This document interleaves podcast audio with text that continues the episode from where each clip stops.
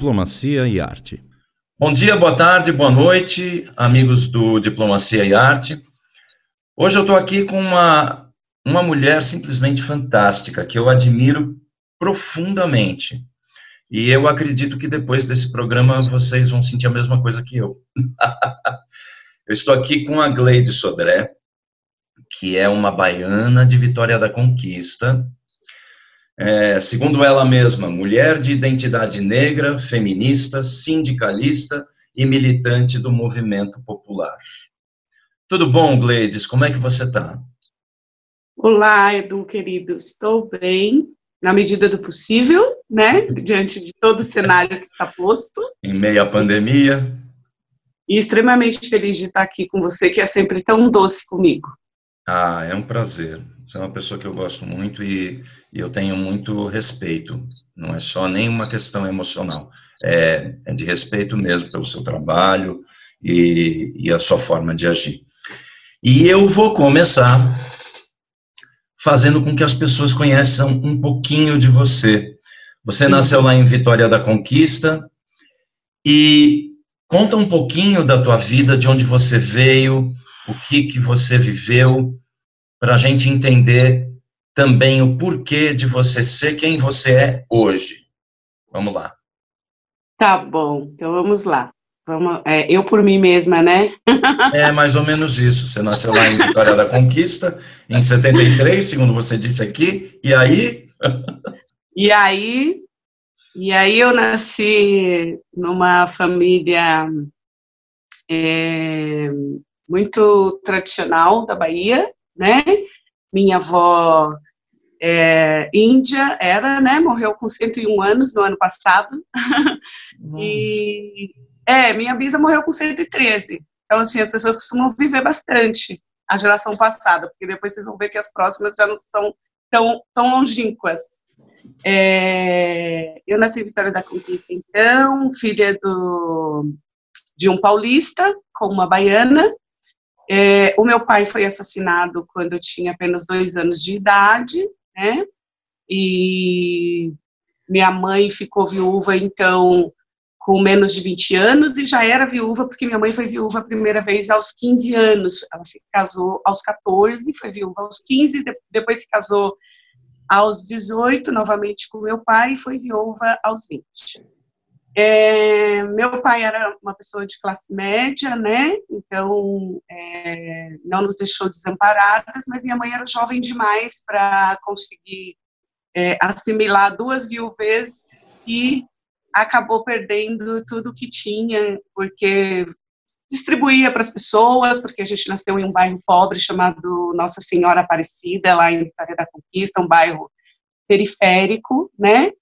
E, e aí, então, pouco tempo depois da morte do meu pai, a gente começou a ter uma vida mais difícil. E aí eu comecei a trabalhar aos seis anos de idade, quebrando pedra numa pedreira que tinha no bairro onde eu nasci.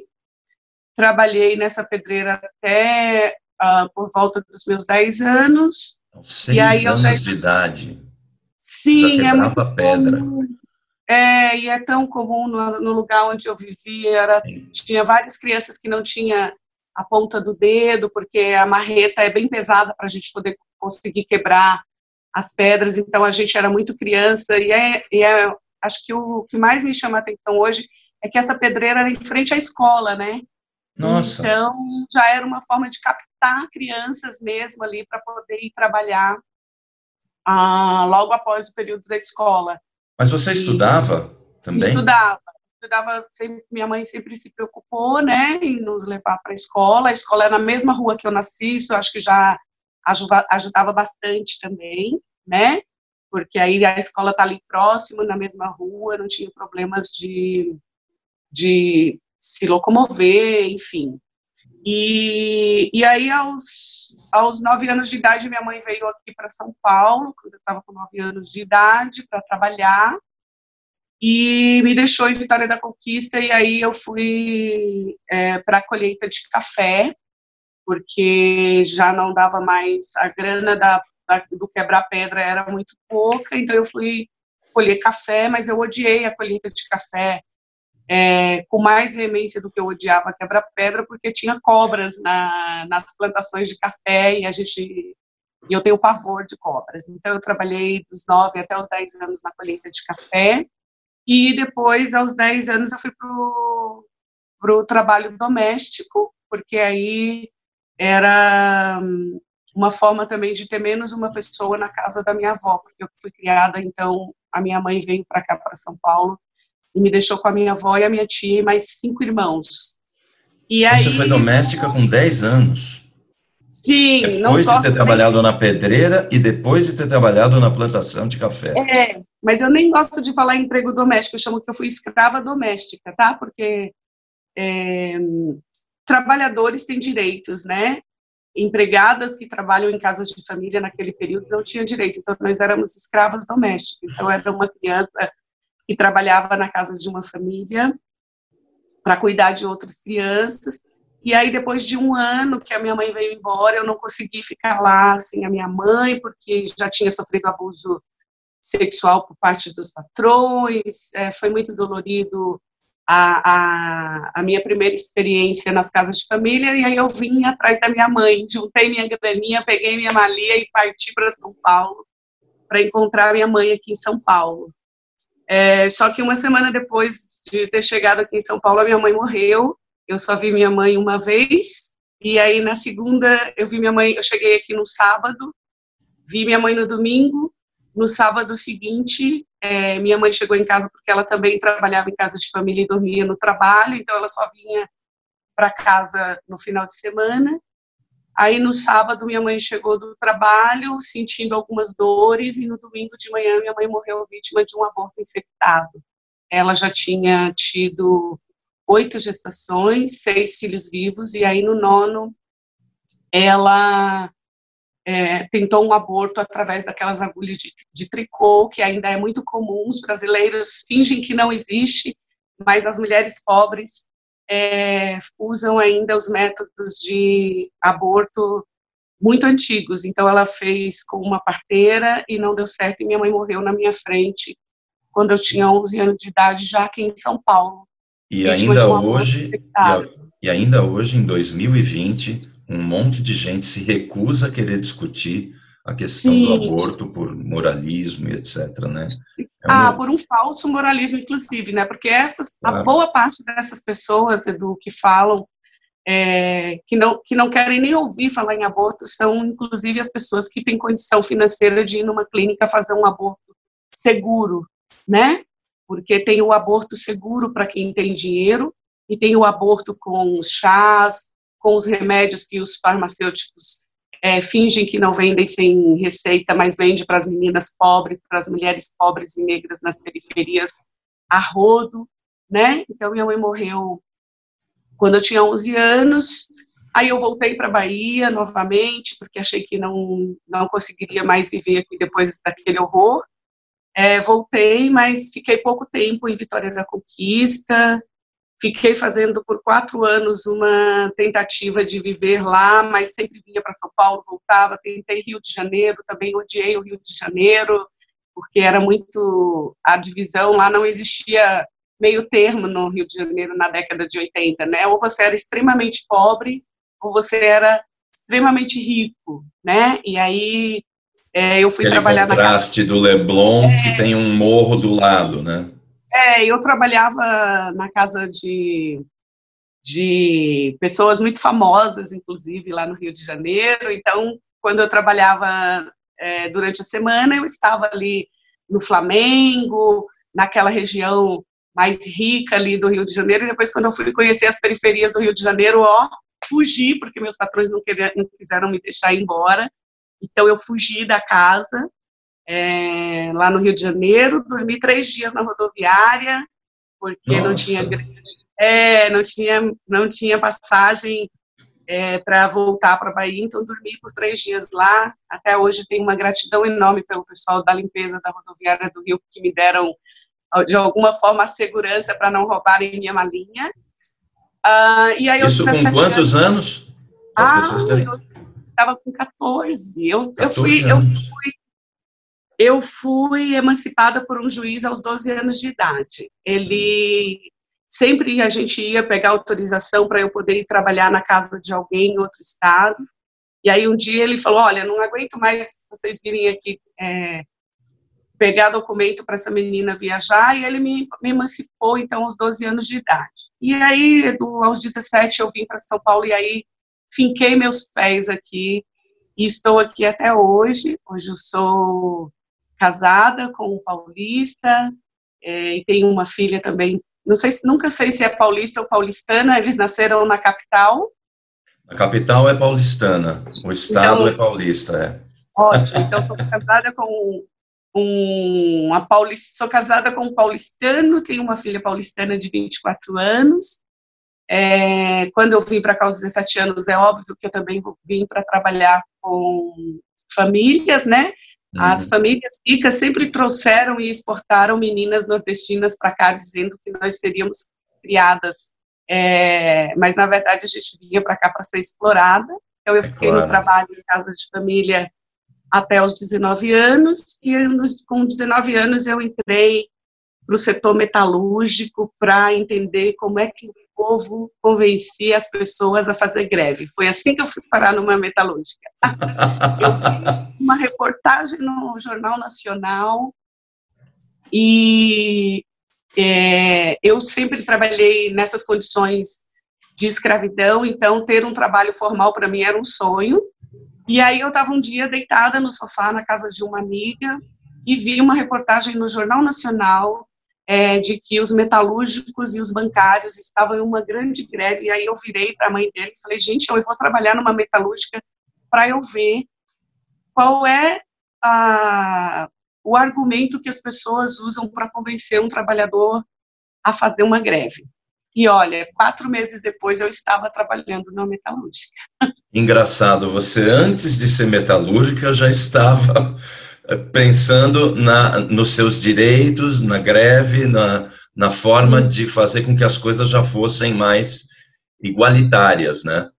Sim, Edu, muito criança, assim, quando eu me lembro que eu tinha 15 anos, eu fui trabalhar numa casa em Valença, e eu sofri bastante nessa casa. E uma noite eu disse para mim mesma, eu disse que eu preciso dar um jeito de um dia escrever meu nome em algum lugar dizendo que eu contribuí com essas com esse pensamento, tá, de uma menina de 15 anos. É, de que eu contribuí para que outras crianças não passem pelas mesmas coisas que eu. Então, eu tive uma consciência de que o meu trabalho não era um trabalho como o das outras pessoas que eu trabalhava para elas, porque elas tinham férias, então tinha períodos que elas ficavam em casa, elas tinham carteira assinada, todas essas coisas que para nós e para mim era um sonho. Então, uhum. é, eu sempre tive esse sonho. E aí, aqui com 17 anos em São Paulo, uma patroa minha, para você ter entendimento do quanto essa ex-patroa marcou minha vida do ponto de vista das decisões que eu tomei. É, minha filha nasceu no Alto de Pinheiros, eu escolhi que minha filha nascesse ali no Hospital Pan-Americano, ah, é, no Alto de Pinheiros, que hoje não existe mais, mas é. eu escolhi aquele hospital porque ali foi, o Alto de Pinheiros foi o lugar em que eu me descobri como ser humano, porque ali, quando eu passava de madrugada para ir trabalhar. Eu vi minha vida correr risco várias vezes. Era ali que as famílias de classe média é, me olhavam com desprezo quando eu passava. Então, e eu sou apaixonada por Pinheiros, então eu quis também ter uma lembrança boa. E, eu, e aí foi lá no Alto de Pinheiros que uma vez eu estava limpando a casa da, dessa patroa e ela me disse que não era para eu usar escova para lavar o vaso sanitário dela, que era para lavar com a mão para não estragar o vaso. E eu achei aquele muito estranho e eu disse para ela, dona Vera, é, se eu, eu não posso usar uma luva, alguma coisa, ela não. Eu falei, então tá bom, eu vou usar é, a mão, não tem nenhum problema, só que depois eu vou fazer comida para a senhora. Então, a mesma mão que eu vou lavar o vaso é a mesma que eu vou fazer comida. E ela ficou muito brava comigo e ela me beliscou e eu fiquei com hematomas assim no braço. E ela me disse o seguinte: ela me disse, você é uma negrinha nordestina que veio de São Paulo para cá e que está procurando uma forma de ter regalias no trabalho. E ali para mim foi o meu divisor de águas, porque aí É, eu sempre fui chamada de negrinha, né? E, e, é engraçado que as pessoas me chamavam de negrinha como se aquilo fosse algo que fosse me deixar pequena, né? Para me deixar pequena. E naquele dia, e eu entendia isso como natural, mas naquele dia foi muito ofensivo para mim. Foi o dia que eu acordei de fato. E naquele dia eu tomei uma decisão de que eu ia buscar um lugar onde eu pudesse transformar um pouco a vida das trabalhadoras domésticas. E, Fez muito e bem. Veio, veio junto essa, essa questão de me encantar pelo sindicato, porque eu acompanhava bastante essas coisas das greves na televisão. Então, a Isso minha era que ano, mais ou menos? 1986, né? Foi quando eu tive consciência de classe. Hoje eu sei que o nome é esse, mas é quando eu no mundo. Pois então, é. Aos 11 anos eu já sabia que eu pertencia à classe trabalhadora, mas que o meu trabalho não era reconhecido como trabalho, era uma espécie de escravidão. A escravidão eu sempre soube o que era, porque o meu bisavô teve as iniciais dos seus donos gravados no ombro. Hum, é, pois é. Mas é, é, interessante porque, porque, assim, você falou uma coisa que, que, na verdade, a gente tem usado muito, em quem tem um discurso, uh, em quem tem um discurso mais sociológico, as pessoas têm dito isso, e eu concordo, Pacas, é, e você falou de uma maneira, uh, a tua experiência, você viu e sentiu muita coisa. E você falou, eu quero fazer alguma coisa na minha vida que eu possa ajudar pessoas.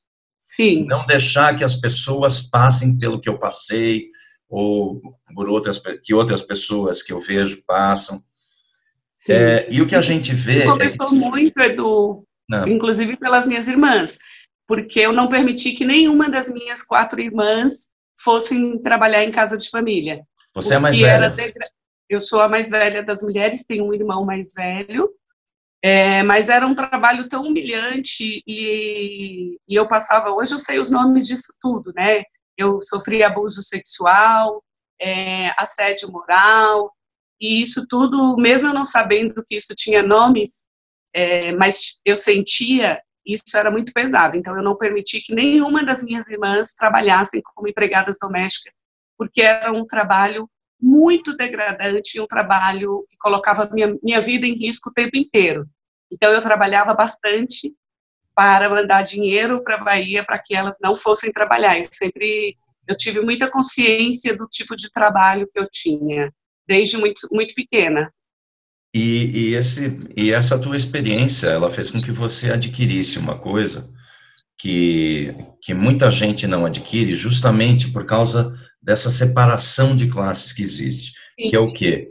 As pessoas ouvirem falar e achar que não é tão pesado assim, né? Agora, quem vive quem conhece a pessoa. Então, quando você dá nome para as pessoas, o Eduardo Moreira fala dá nome, né? Uhum. Quando você dá nome para as pessoas, você não consegue ser indiferente a elas. Uhum. O que você uhum. fez foi já de cara saber que as pessoas têm cara, saber que Sim. as pessoas têm nome, e você decidiu para a sua vida que você ia se dedicar num, a fazer com que menos pessoas, cada vez menos pessoas tivessem isso, né? Sim, é, sempre foi meu sonho. Então, eu sempre e... pensava de noite no meu quartinho de empregada é, que as pessoas que que puder que eu pudesse permitir que tivesse uma vida uma história diferente eu ia trabalhar. Eu não usava a palavra lutar né? Eu falava sempre trabalhar. Depois eu entendi que precisava ser luta que a gente trava batalhas né? Para conseguir essa transformação. Mas a minha consciência foi muito muito cedo de que eu precisava fazer alguma coisa para não permitir que outras pessoas passassem pelas mesmas coisas que eu passei, porque eram bem doloridas.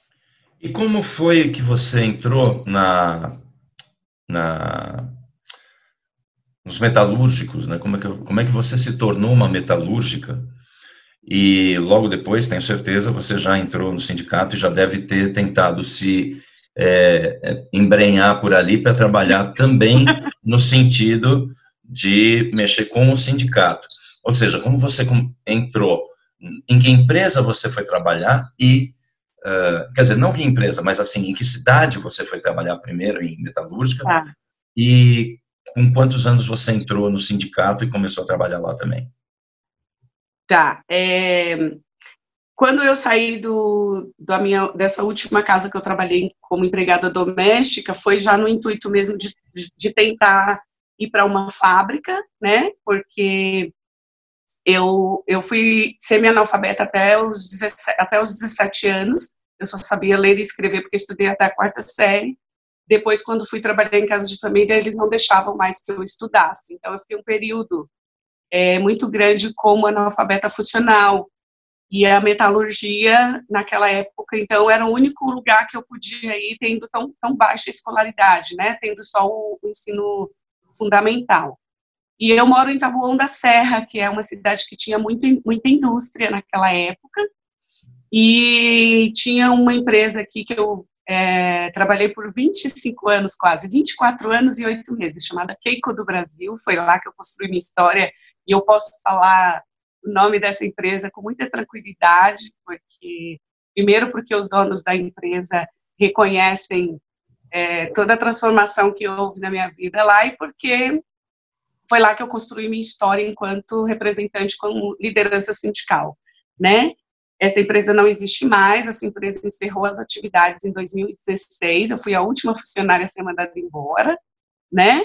Porque eu só saí de lá depois que a empresa pagou o salário de todos os funcionários. E aí eu fui, como dizem os meus amigos, apaguei as luzes da empresa.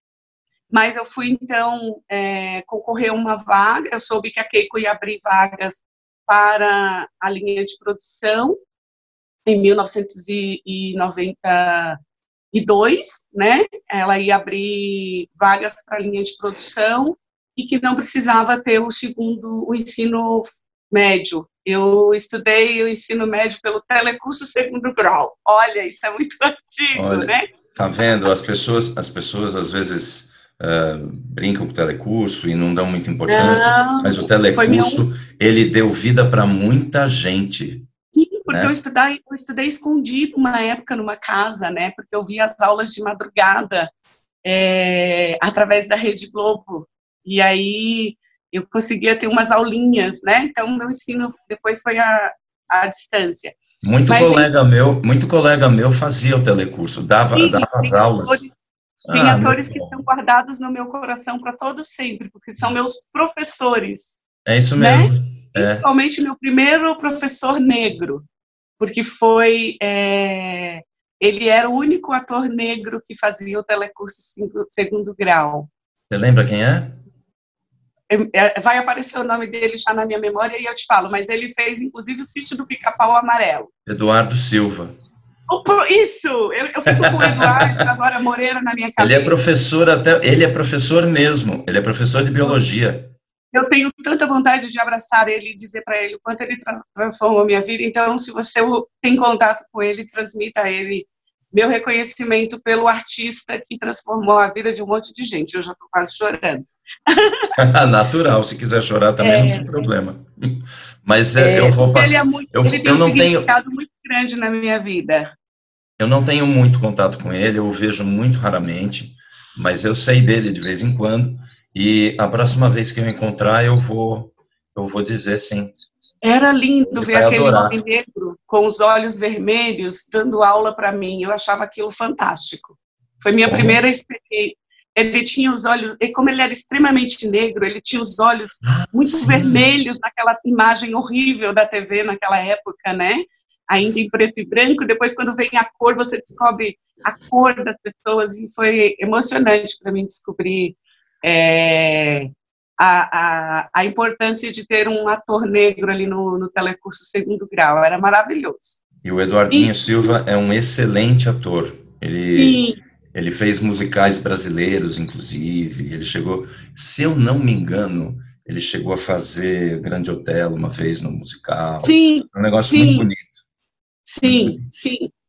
Então. É, então, em 1992, a Keiko abriu essas vagas, que não exigia muito, muita escola, ainda para aquelas vagas na linha de produção, é, não exigia o segundo grau ainda completo, e aí eu fui tentar, é, fiz a, todos os, os trâmites, e aí foi bem engraçado, que quando eu passei na, no, na, na, nos testes, né, que você tinha que fazer... A seleção. Documentação, é, então tinha, uma, tinha etapas seletivas, então primeiro os documentos, estava tudo ok, ok, depois você tinha os exames admissionais, aí passei nos exames admissionais, é, e aí foi muito engraçado que quando eu fui fazer o teste de. É, como é que chamava, meu Deus? Gente, é tudo muito antigo. É, a gente tinha um teste, como se fosse um teste de QI para entrar. Um psicotécnico. Na... Psicotécnico. É. Mais, ou, um mais ou menos, né? Para entrar. Sim. E aí, é, uh, tinha muitas mulheres da minha idade. Eu, naquela época, ia fazer 19 anos, né? Ia fazer 19 anos, estava com 18 para 19 anos.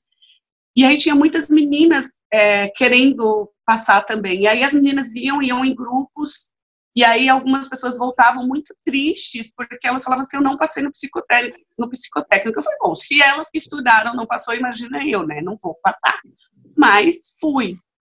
E aí foi ali, Edu, foi acho que o meu pontapé para me transformar na pessoa que eu me transformei agora, é, do ponto de vista é, de ninguém solta a mão de ninguém. Ali eu acho que eu entendi o, o significado dessa expressão que a gente sabe de onde veio e como veio.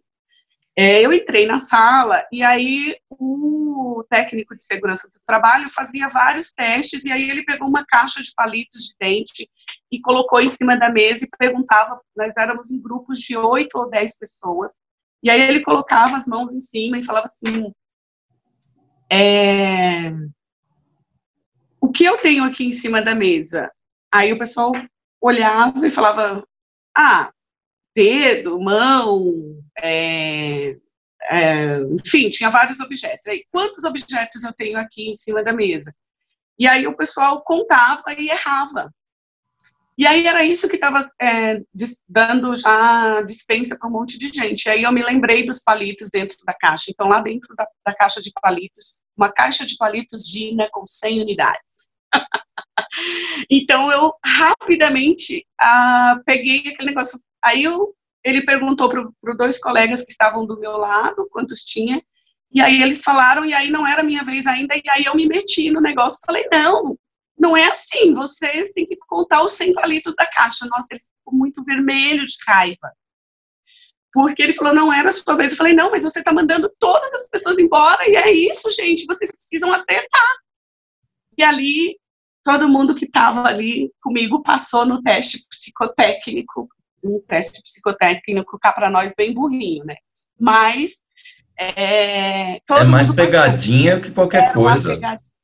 Exatamente. E aí eu virei ali naquele momento é, um problema para o técnico de segurança, mas eu virei uma grande amiga para quem passou, porque óbvio que chegou lá fora, eu cantei para todo mundo que tinha umas pegadinhas e nós fomos admitidos em, naquela mesmo dia 19 pessoas foram admitidas. E todas me agradeceram por isso. Então, eu já entrei na fábrica com 19 pessoas achando que eu era o máximo. E aí, querido, é, entrar numa fábrica com quase 300 mulheres, cento e poucos homens, e eu me lembro que a primeira vez que eu vi uma máquina de solda funcionando com aquele fogo saindo eu fiquei horrorizada e eu sonhei com aquilo a noite inteira, mas ao mesmo tempo foi uma das sensações mais maravilhosas que eu tive, porque eu tinha um cartão para marcar o horário que eu entrei, o horário que eu saí. Se eu passasse do horário, eu tinha hora extra. Eu recebi um uniforme é, marrom, horroroso, mas que eu, quando vesti, era muito mais digno do que o tal do uniforme com um avental branco e um vestido preto maior do que eu, porque eu não podia mostrar minhas pernas. Eu recebi equipamentos de segurança e eu achei aquilo fantástico, sabe? Eu falei, gente, isso é trabalho. E aí eu sonhei durante várias noites com o meu local de trabalho. Mas aí depois eu descobri que aquele lugar também tinha muito que melhorar. E eu passei a brigar bastante dentro daquela fábrica, por conta destas coisas que eu achava que ainda podia melhorar.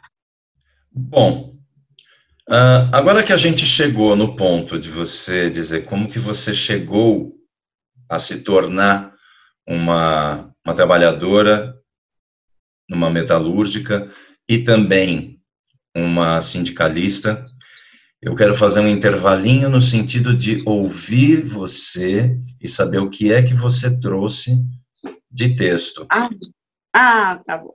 É, não é música e não é uma, um poema, que você me falou mais ou menos isso. Mas eu sempre gosto de não saber exatamente o que, que é. Eu gosto da surpresa. De quem é tá. e o que, que é.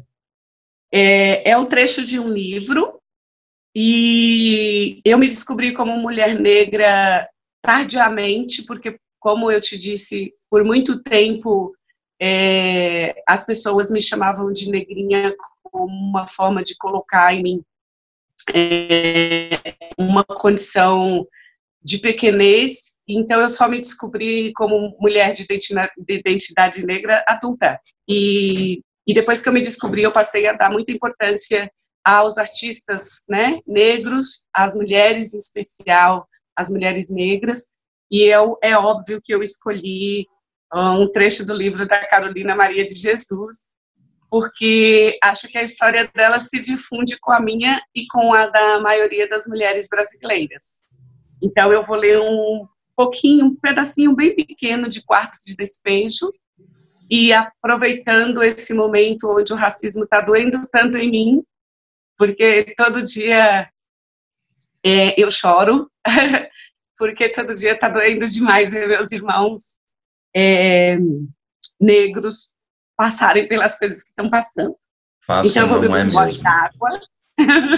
Então, isso. Dá uma molhadinha nas suas cordas vocais. Isso. Vamos lá. E aí eu vou ler um, um trechinho que fala exatamente sobre o 13 de maio. Tá, tá bom? Ok, vamos embora. Eu não sou Maria de Jesus. Apesar de sempre ter tido o sonho de querer ser atriz ou cantora, eu não sou nenhuma coisa nem outra, mas vamos ver se eu consigo falar é, claro. De uma forma que honre aqui o grande ator que você é, tá bom? Não, não, me esquece, me esquece eu não estou aqui. ah, então vamos lá. Vamos lá. Carolina Maria de Jesus, sobre o 13 de maio, em quarto de despejo. 13 de maio. Hoje amanheceu chovendo. É um dia simpático para mim é o dia da abolição, dia que comemoramos a libertação dos escravos. Nas prisões, os negros eram bodes expiatórios, mas os brancos agora são mais cultos e não nos trata com desprezo. Que Deus ilumine os brancos para que os pretos sejam felizes. Continua chovendo. E eu tenho só feijão e sal. A chuva está forte mesmo assim, mandei os meninos para a escola. Eu estou escrevendo até passar a chuva, para eu ir lá no senhor Manuel vender os ferros. Com o dinheiro dos ferros, vou comprar arroz e linguiça. A chuva passou um pouco. Vou sair. Eu tenho tanta dó dos meus filhos. Quando eles vêem as coisas de comer, eles bradam. Viva a mamãe! A manifestação agrada-me, mas eu já perdi o hábito de sorrir. Dez minutos depois, eles querem mais comida. Eu mandei o João pedir um pouquinho de gordura à dona Ida. Ela não tinha. Mandei-lhe um bilhete assim. Dona Ida, peço-te se pode me arranjar um pouco de gordura para eu fazer uma sopa para os meninos. Hoje choveu e eu não pude catar papel. Agradeço, Carolina. Choveu, esfriou. É o inverno que chega. E no inverno a gente come mais. A Vera começou a me pedir comida e eu não tinha. Era a reprise do espetáculo. Eu estava com dois cruzeiros pretendia comprar um pouco de farinha para fazer um virado. Fui pedir um pouco de banha à dona Alice. Ela deu-me a banha e arroz. Era nove horas da noite quando comemos. E assim, no dia 13 de maio de 1958, eu lutava contra a escravatura atual, a fome.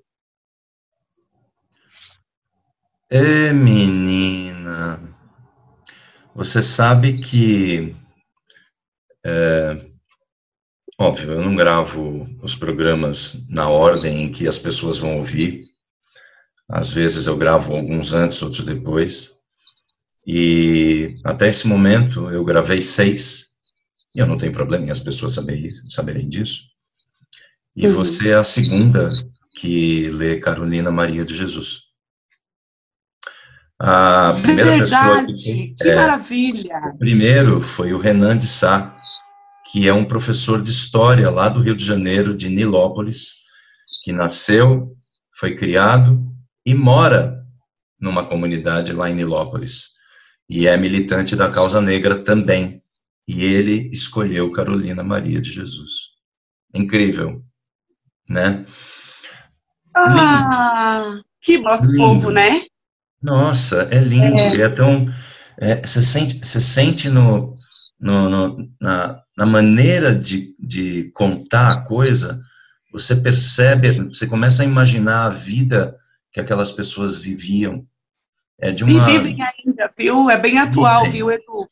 É. Vivem ainda, né? Eu só quero eu quero só dizer que eu li exatamente como escreveu, porque quem não conhece a história de Carolina Maria de Jesus, é ela ela era uma mulher que foi autodidata, então os livros dela são escritos a, a, a escritora respeitou o dialeto, o diálogo como ela falava. Então, às vezes as pessoas podem achar que foi com erros de português, mas é escrito assim mesmo não com erro de português, porque eu não chamo isso de erro de português, com a ausência de quem nunca pôde ir à escola e não teve o direito de estudar, tá? Porque eu, te, eu sou uma pessoa que eu tenho horror quando as pessoas riem de quem escreve errado sem conhecer a história e sem saber o porquê, né? Então, para mim não existe erro de português.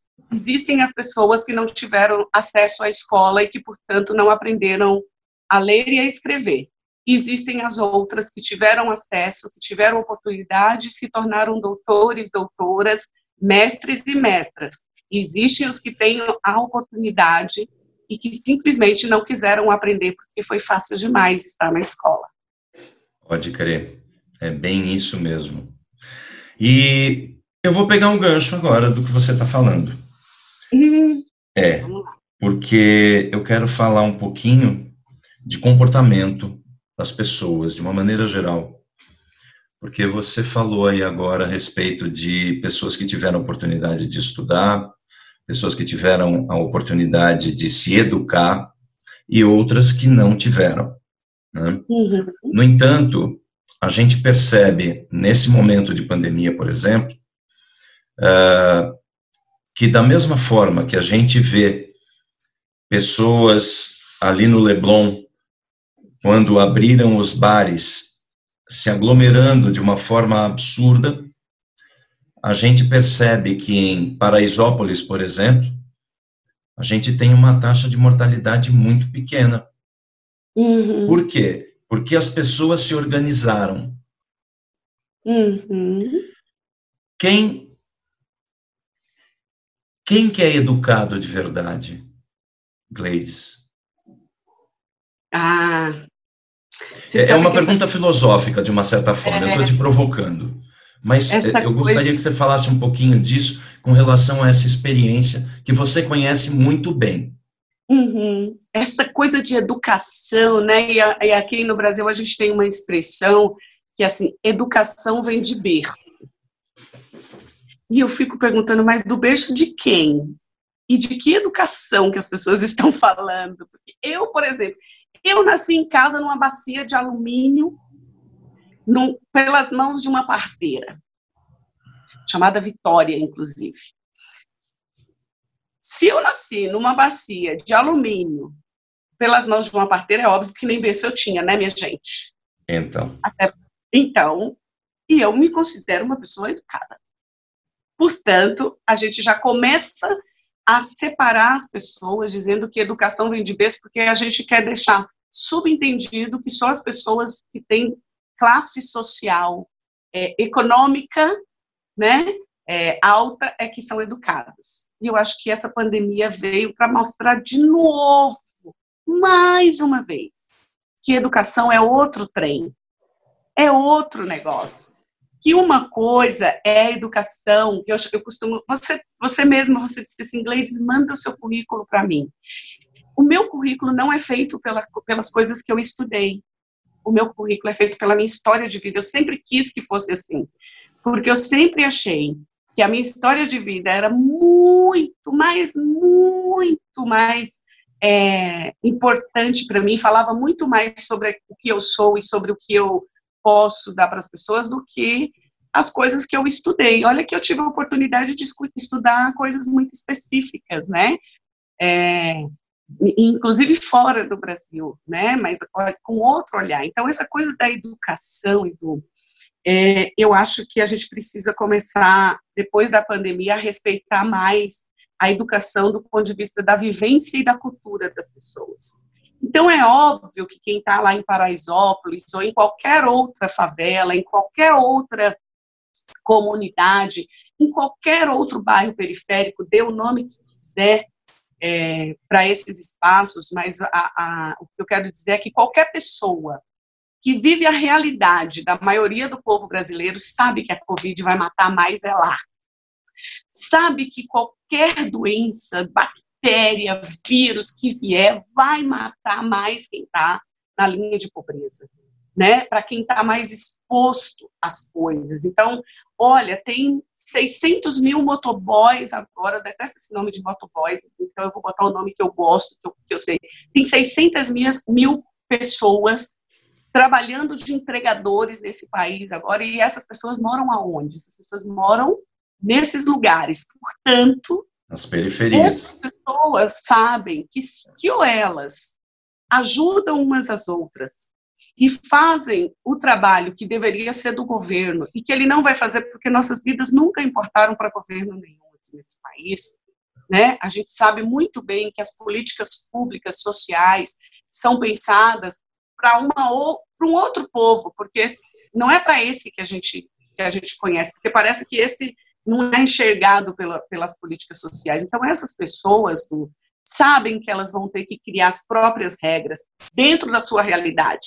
Porque álcool gel, lencinho umedecido, esses lencinhos fofos que a gente adora, isso é para gente que tem dinheiro. Lá é sabão, um pedaço, feito com óleo que as pessoas jogam fora ou deveriam, ou jogavam antes que a gente vai lá e coleta. A gente não, eu falo a gente porque eu me sinto parte desse povo, mas eu nem tenho. Eu, eu junto para dar para os outros, né? E que aí as pessoas vão lá e coletam e faz seu próprio sabão. É, é essas pessoas saberem que quando ela chegar lá na UPA, não vai ter um, um, um tratamento é, que, que, quem vai ali para o Albert Einstein, para o Sírio-Libanês, enfim, para os hospitais onde os nossos, a nossa pequena elite, porque a gente só tem 1% de elite nesse país, o resto é gente que pensa que é elite, então paga o hospital para se sentir parte dela, né? Porque é preciso a gente dizer, porque o pessoal fala assim: ah, a elite do Brasil. Mas que elite do Brasil? Elite no Brasil só tem 1%. O resto é gente que ainda não sabe a que classe pertence, mas adora estar no meio desse povo como elite. E aí esse povo tem acesso a outras coisas que esse que as pessoas que estão lá em, Para, em Paraisópolis não têm.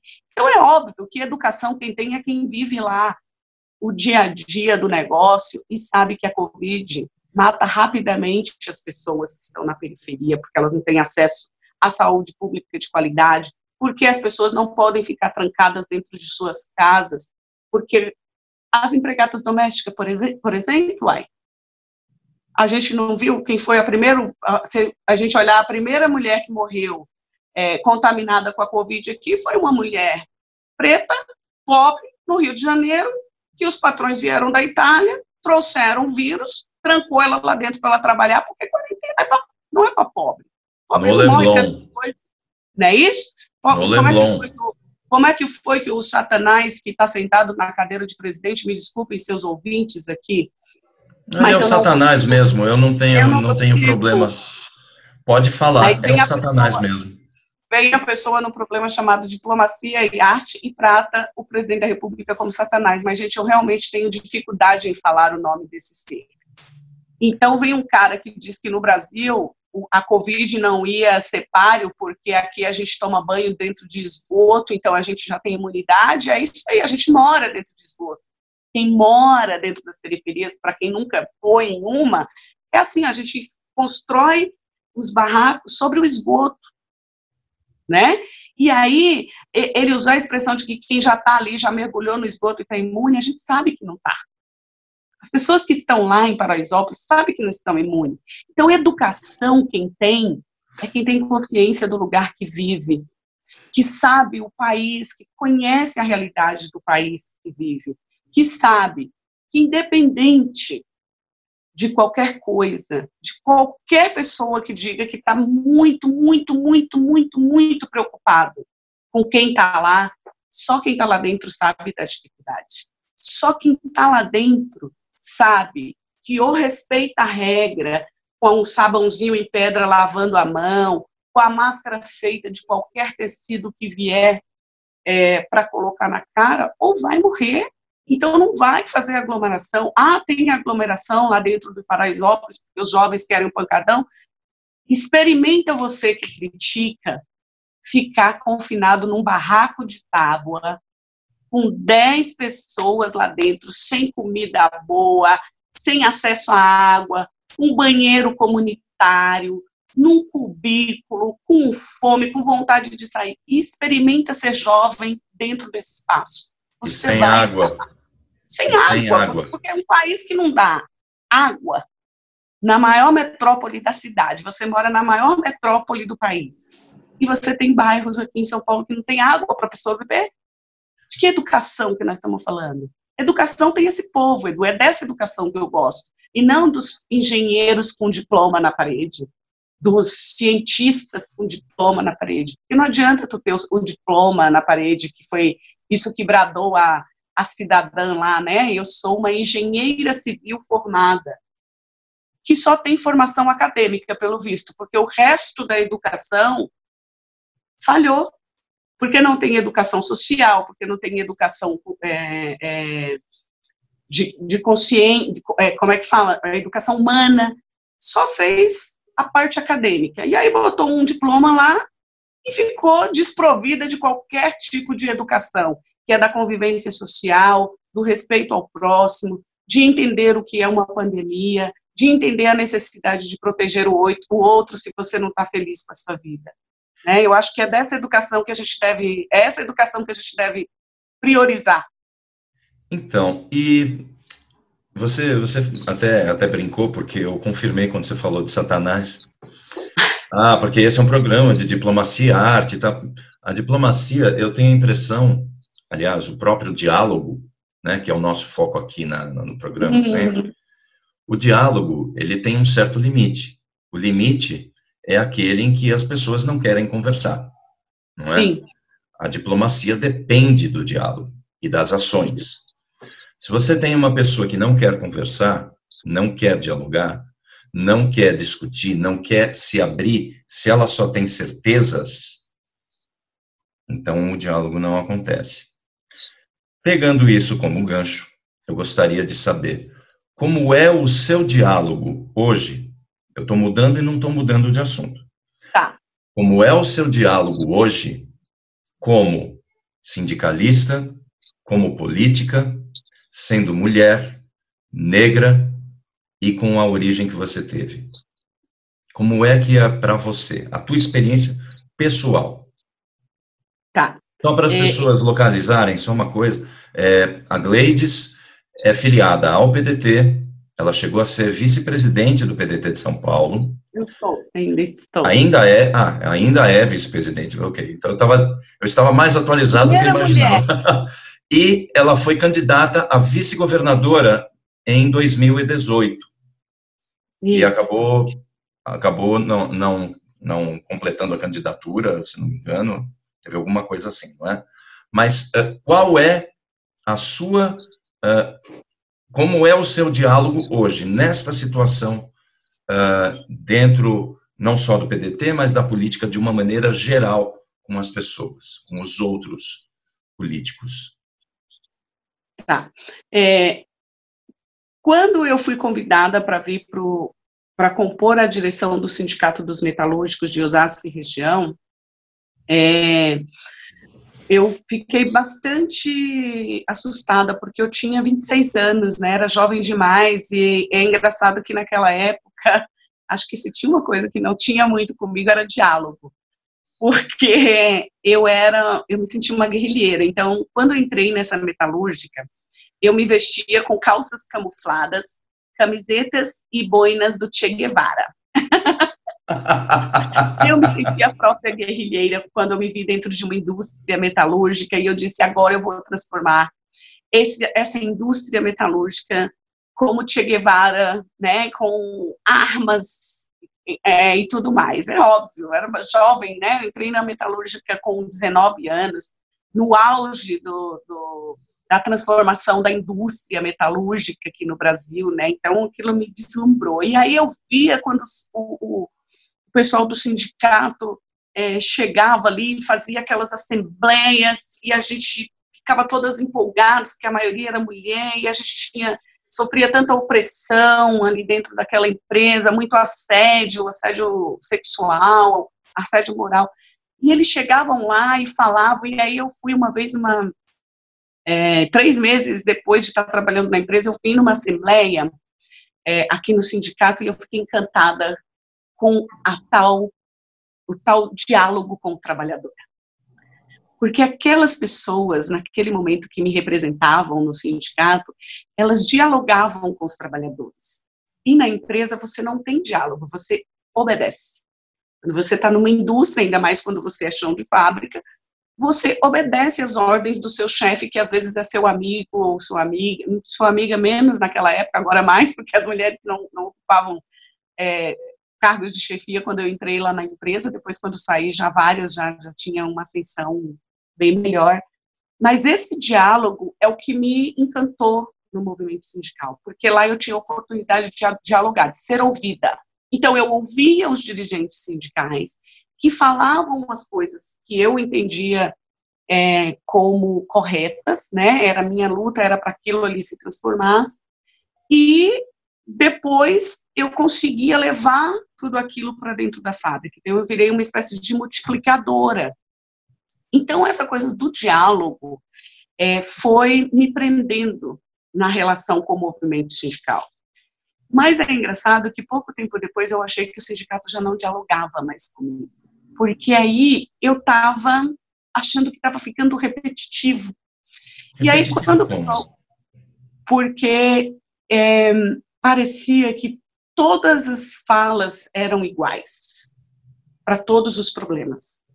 E eu falava, gente, não está ornando. Então eu levo uma, um problema de Ler-Dort, por exemplo. Será que todo mundo sabe o que é Ler-Dort? Doenças que são transformadas, que são é, é, doenças que são provocadas por movimentos repetitivos. Então chama lesão por esforços repetitivos e, e, e e naquela época, várias companheiras de fábrica estavam perdendo movimentos por conta do, das esteiras. Eu, eu fiquei fora do trabalho durante cinco anos por conta desse problema também.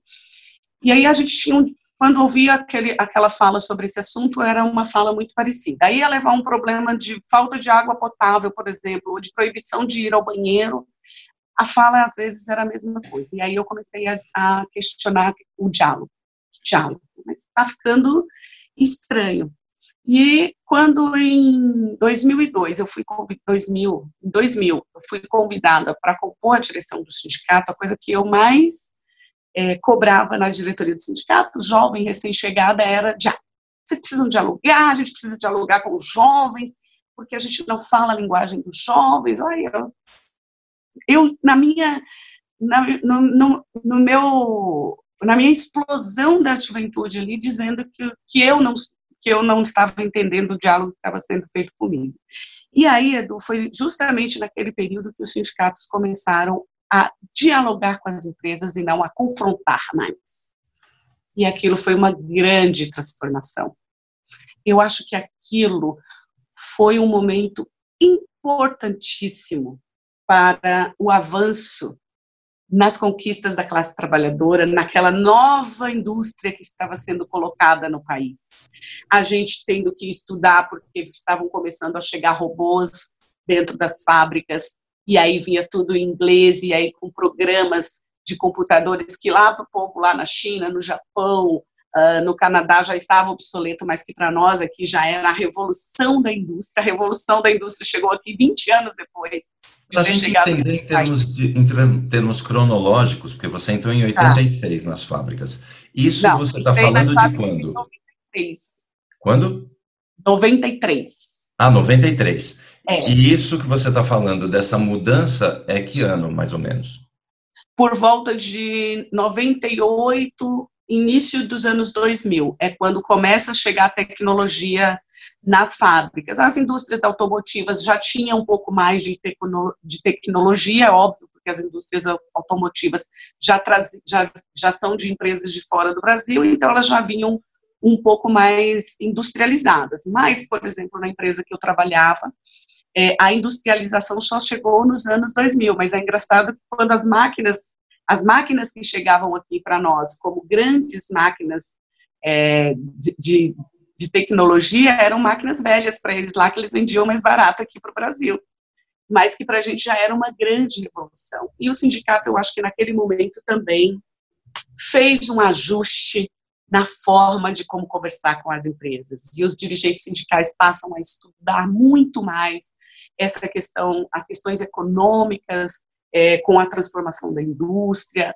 Eu tive oportunidades ímpares dentro do movimento sindical é, de estudar fora do Brasil pautas para o trabalho específicas para aprender a negociar, a fazer negociação, cursos de oratória para aprender a falar com os trabalhadores de uma forma é, mais explícita, né, mas que, que, tivesse um entendimento maior, que não usasse palavras tão difíceis, porque ainda, apesar da transformação industrial ter chegado, os trabalhadores e trabalhadoras do chão de fábrica tinham tido menos oportunidades de trabalho, então a gente tinha que ter esse diálogo e ao mesmo tempo tinha o grupo patronal, o grupo patronal é extremamente estruturado, é, já para o combate aos avanços é, dos direitos dos trabalhadores. Então, o diálogo é, chega para mim exatamente quando eu aceito é, me tornar diretora do sindicato dos, dos, metalúrgicos de Osasco e região que eu meu mandato, meu primeiro mandato eu assumi no ano de 2000. Eu estou há quase 20 anos como dirigente sindical. É, e, e você ainda está lá? Eu estou agora no meu cumprindo um mandato que provavelmente deve ser o último mandato aqui no, no sindicato dos metalúrgicos. Né? Encerro aqui minha minha minha contribuição como dirigente, porque eu serei eternamente uma militante. Isso é meu, ninguém tira. Os cargos você abre mão, os cargos você perde, os cargos tiram, mas a militância ela é permanente. Então eu sou uma militante nata. Né? Então, hoje eu estou ainda na direção do sindicato, mas vou seguir na luta como militante. Até porque a gente agora, 20 anos depois, vive novamente é, a necessidade de novamente ter que mudar o diálogo com os trabalhadores, porque a gente precisa fazer uma leitura real. Os trabalhadores votaram no coiso.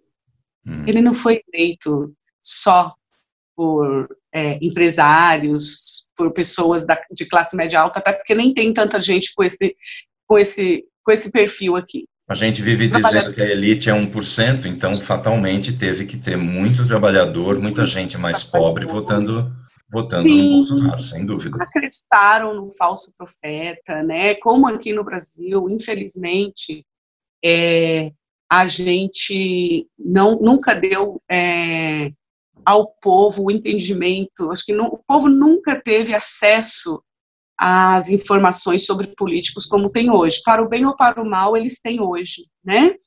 E, e acho que esse cara usou muito da fragilidade do povo brasileiro naquele momento, de querer uma mudança, de querer de fato transformar as coisas, e usou isso para o mal, e as pessoas infelizmente votaram. Então, hoje, Du, a gente aqui no, no sindicato, por exemplo, hoje a gente tem toda. É, a gente faz sempre a diretoria está é, tá pautando aqui discussões sobre as atualidades econômicas do país, políticas. O nosso sindicato, especificamente, é um, é um sindicato que não é composto por uma direção de partido, partidária, que nosso sindicato tem gente no PT, no PDT, no PCdoB, no, no PSTU, no PSB, é óbvio que vai até aí, daí para frente não dá mais, né? Mas é claro. é muito plural, então a gente está sempre fazendo análise de conjuntura para a gente poder ter é, como dialogar com os patrões e, e, também poder fazer o diálogo com os trabalhadores da conscientização política que a gente vive, né? E é óbvio que o fato de eu ter também, é, há 10 anos atrás, um pouco mais, quando eu, é, eu alcancei um, um, um nível no sindicalismo em que é, eu quero fazer um, um, um adendozinho aqui, que assim, em 2008 eu recebi o título de comendadora da República do Brasil por ter ajudado a construir a lista das piores formas de trabalho infantil. É, e nós fomos para o Tribunal de Haia, nós fomos apresentar isso em, em na, eu fiquei um tempo na África, em Moçambique, nas cidades de língua portuguesa, fazendo é, várias oficinas para poder é, ajudar o governo, os governos africanos a, a, diminuir o trabalho infantil nos países de língua portuguesa. Enfim, a gente teve uma colaboração muito grande. E quando eu ganhei esse título de comendadora da República, foi porque eu consegui ali, com muito, mas muito trabalho, através do movimento sindical, é, incluir o trabalho infantil como uma das piores, o trabalho infantil doméstico como uma das piores formas de trabalho é, infantil, porque ninguém entendia que o trabalho infantil doméstico era uma das piores formas de trabalho. E, e foi assim uma luta enorme. Aquilo foi do meu, foi foi da minha representação enquanto dirigente sindical. A minha representação na, no Ministério do Trabalho naquele período foi como líder sindical, como dirigente sindical. Era um movimento sindical que me permitiu falar, que me deu fala, que me permitiu dialogar e dizer que, para além do trabalho de pesca, para além do trabalho rural, para além da exploração sexual e comercial infantil, para além do trabalho de circo, o trabalho doméstico era uma das piores formas, das formas mais degradantes e perigosas é, para as crianças. E aquele ano, o, o movimento sindical me deu a realização do sonho, que era cravar o meu nome e dizer assim: a partir de agora, neste país, o trabalho infantil doméstico é considerado uma das formas mais degradantes de trabalho. E aquilo para mim, quando eu alcancei aquilo, eu cheguei aqui no meu sindicato com a minha comenda, com aquele título assim que eu não tinha a dimensão do tamanho que era, mas que os companheiros e companheiras que já estavam aqui mais tempo tinham tinha é, percepção, tinha consciência do quão importante era receber um título daquele. E aí eles disseram, Cleites, agora tu precisa ampliar mais essa luta. E eu resolvi ir para um partido político porque eu entendi que é aqui que as coisas se transformam, que a nossa militância, que o movimento sindical vai até muito longe. Mas aí, se a gente não tiver nas esferas da política partidária, tudo trava. E a, e a, e a, o maior exemplo disso é a reforma trabalhista que passou agora. Porque nós temos um Congresso composto por, por empresários, por pessoas ricas, por, por, pela maioria avassaladora daqueles que são os empregadores e que, portanto, não vão querer o, o diálogo, não vão querer o avanço da proteção a, a, ao trabalhador e à trabalhadora. E ao que, contrário. Portanto, muito pelo contrário, né? E que, portanto, eu precisava, então, estar inserida. Nós precisamos, às vezes, as pessoas falam, por que sindicalista quer em, em, em política? É o melhor lugar para nós estarmos, é aqui que a gente transforma o trem né? Eu costumo dizer para as pessoas é a política que transforma as nossas vidas, porque a gente vai Eu sou uma militante, minha militância vai até aqui, daqui para frente. Se eu não tiver um mandato, se eu não tiver voz dentro das estruturas é, é, é, do legislativo do país, a minha militância fica travada aqui. Claro. Né? E aí, por isso, esse diálogo precisava ser ampliado, e aí eu venho, então, escolho um partido é, para poder fazer também o diálogo do meu ponto de vista de classe, porque eu estou no PDT para falar e chamar a atenção daqueles que se dispõem ao mandato, daqueles que se, que se colocam à disposição do partido para serem mandatários, para a defesa da classe trabalhadora, uhum. para a defesa de classe, porque é, é quando a gente ter essa, essa, essa consciência de classe é que a gente vai poder transformar boa parte das políticas que não chega até a gente, que não chega na base, né, que não chega dos trabalhadores. Então, o diálogo tem esse significado para mim, né, e ele é transformador. O diálogo vai mudando. Você precisa mudar a forma de dialogar com a pessoa, de acordo com a, a conjuntura do país vai mudando. Então, a gente precisa estar sempre se atualizando,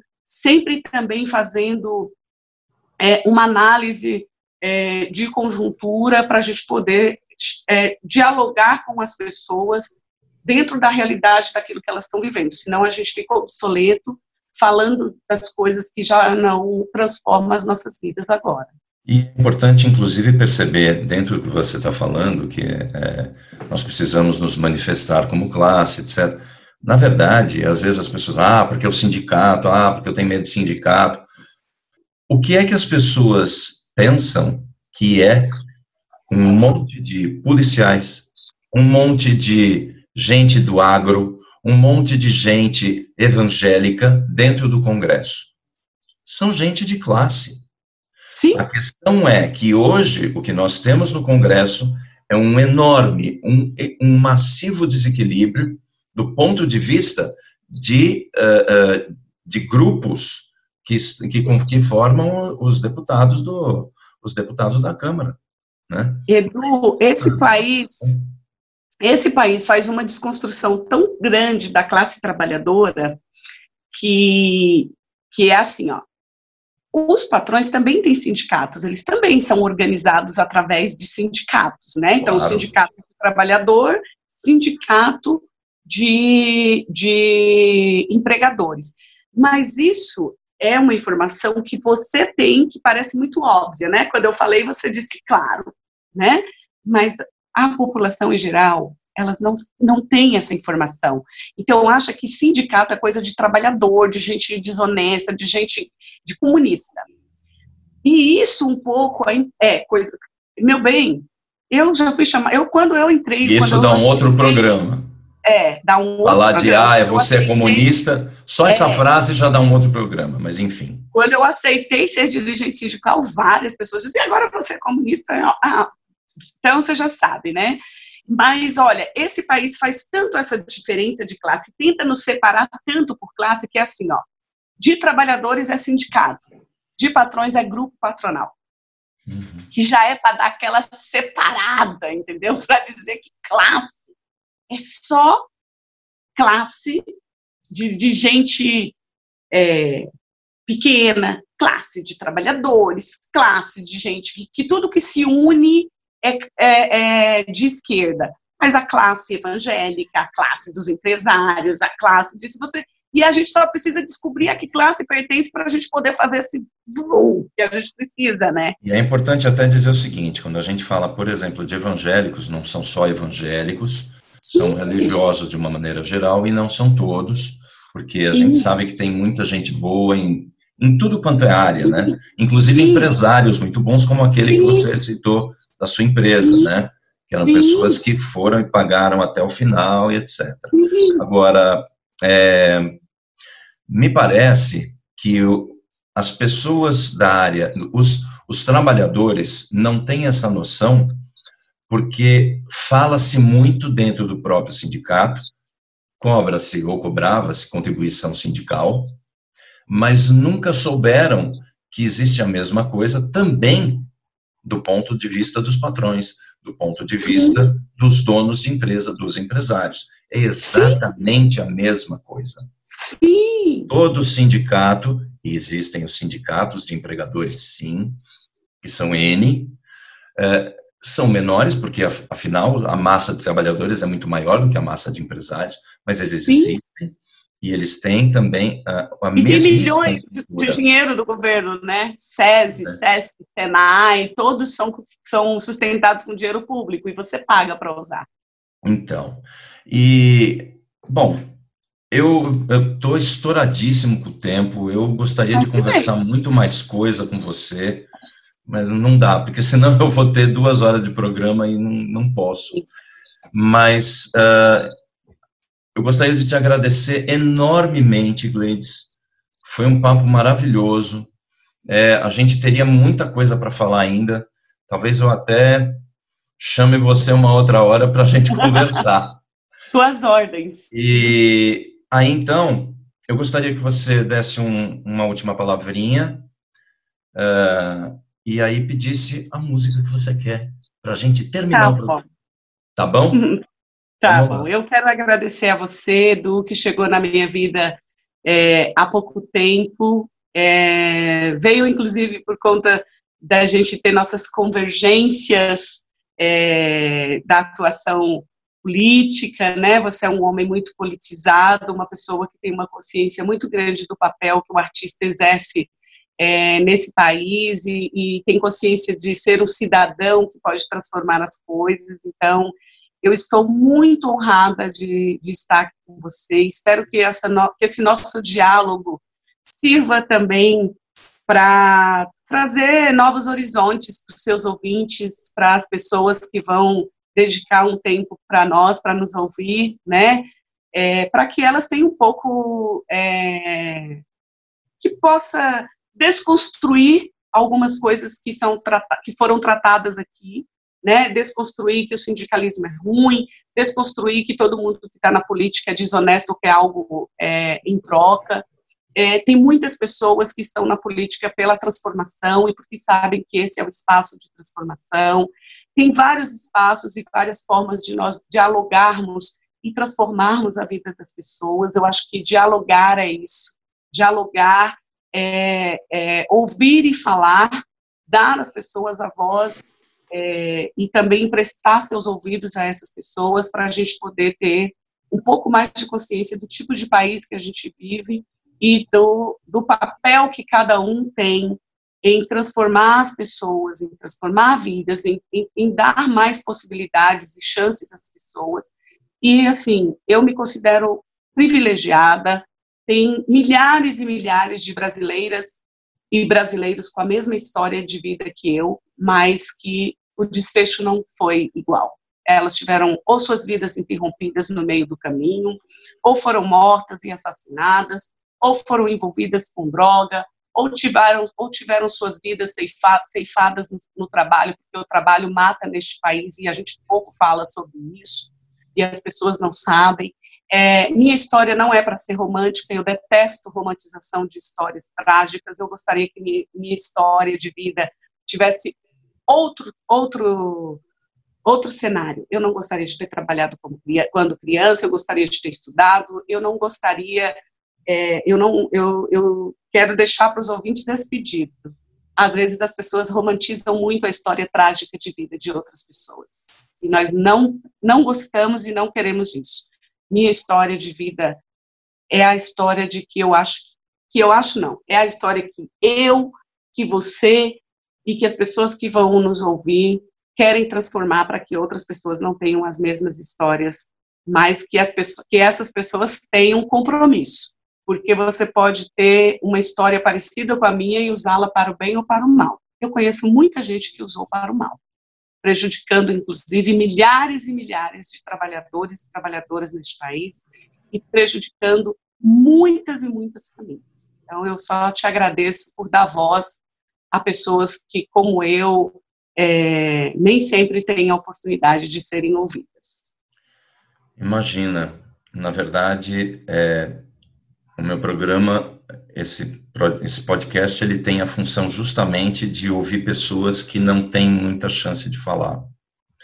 É, tanto que eu estou trazendo aqui você, eu estou trazendo, trazendo coordenadora de ocupação aqui em São Paulo, estou trazendo um, um policial que é, é, contra a forma como se faz a segurança hoje, estou trazendo professores de história para contar a história do, da escravidão e, e entre outros. Então, a ideia é justamente que a gente possa conversar com quem não tenha tido a chance de falar, com quem é com pessoas que infelizmente só têm ouvido, né? E Parabéns. reforçar e reforçar uma coisa importante que você falou e eu costumo falar quando tem uh, quando tem essas histórias tão duras no meu programa e tem tido. Nós trazemos, é importante conhecer, é importante a superação, a gente fica feliz pela superação da pessoa, mas não é glamorização. Não se glamoriza a pobreza, não se glamoriza a injustiça, não se glamoriza a opressão. É isso. Nem a dor do outro. Nem a dor do outro. Nem a dor do outro. Obrigado. O que, que nós vamos ouvir para terminar o programa, então, Gleides? Vamos lá. Bom, a, eu escolhi, é, eu fui buscando ao longo da minha militância é, não endurecer o meu lado feminino, porque eu detesto ser mulher.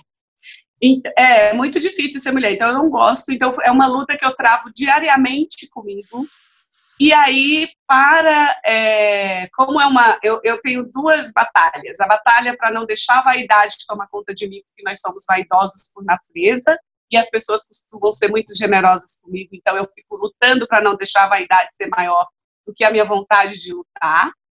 E luto para não perder a doçura que, o, que, que essa condição de ser mulher diz que nós temos. Então, eu escolhi uma música também para mostrar o meu lado doce como mulher e para homenagear uma das séries mais maravilhosas que eu já assisti, que foi Lampião e Maria Bonita. Então, eu escolhi Mulher Nova, Bonita e Carinhosa, Zé Ramalho, uma interpretação da Amelinha, que é uma das coisas mais lindas e bonitas de ouvir e de se ver. Lindo, maravilha, obrigado, excelente. Eu amo. Então e é vamos é uma... na Melinha, né? É uma música com história, e eu adoro músicas com história. então vamos ouvir a Amelinha. É, é escrita pelo Zé Ramalho, mas é cantada pela Amelinha. Vamos embora. Muito obrigado, Gleides. Muito obrigado a todos vocês que acompanharam o programa hoje. E na semana que vem nós estamos de volta. Então, diplomacia, arte. Bye bye. Tchau.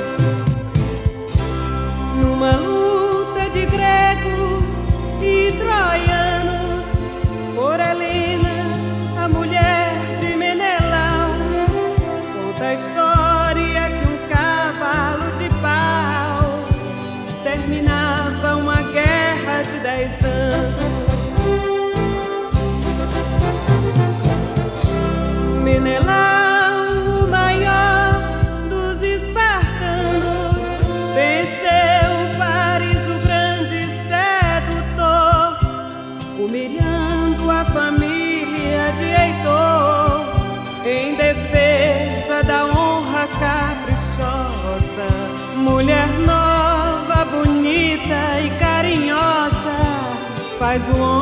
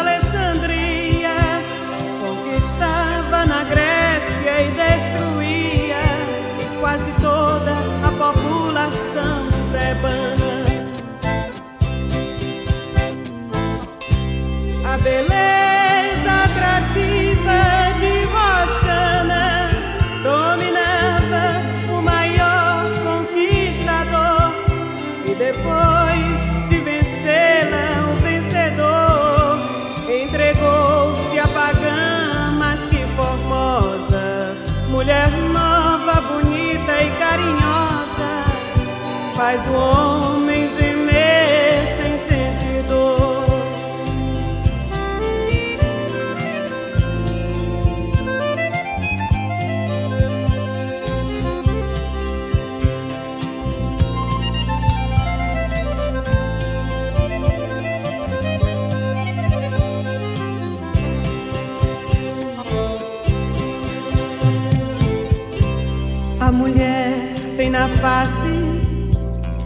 brilhantes, condutores fiéis do seu destino.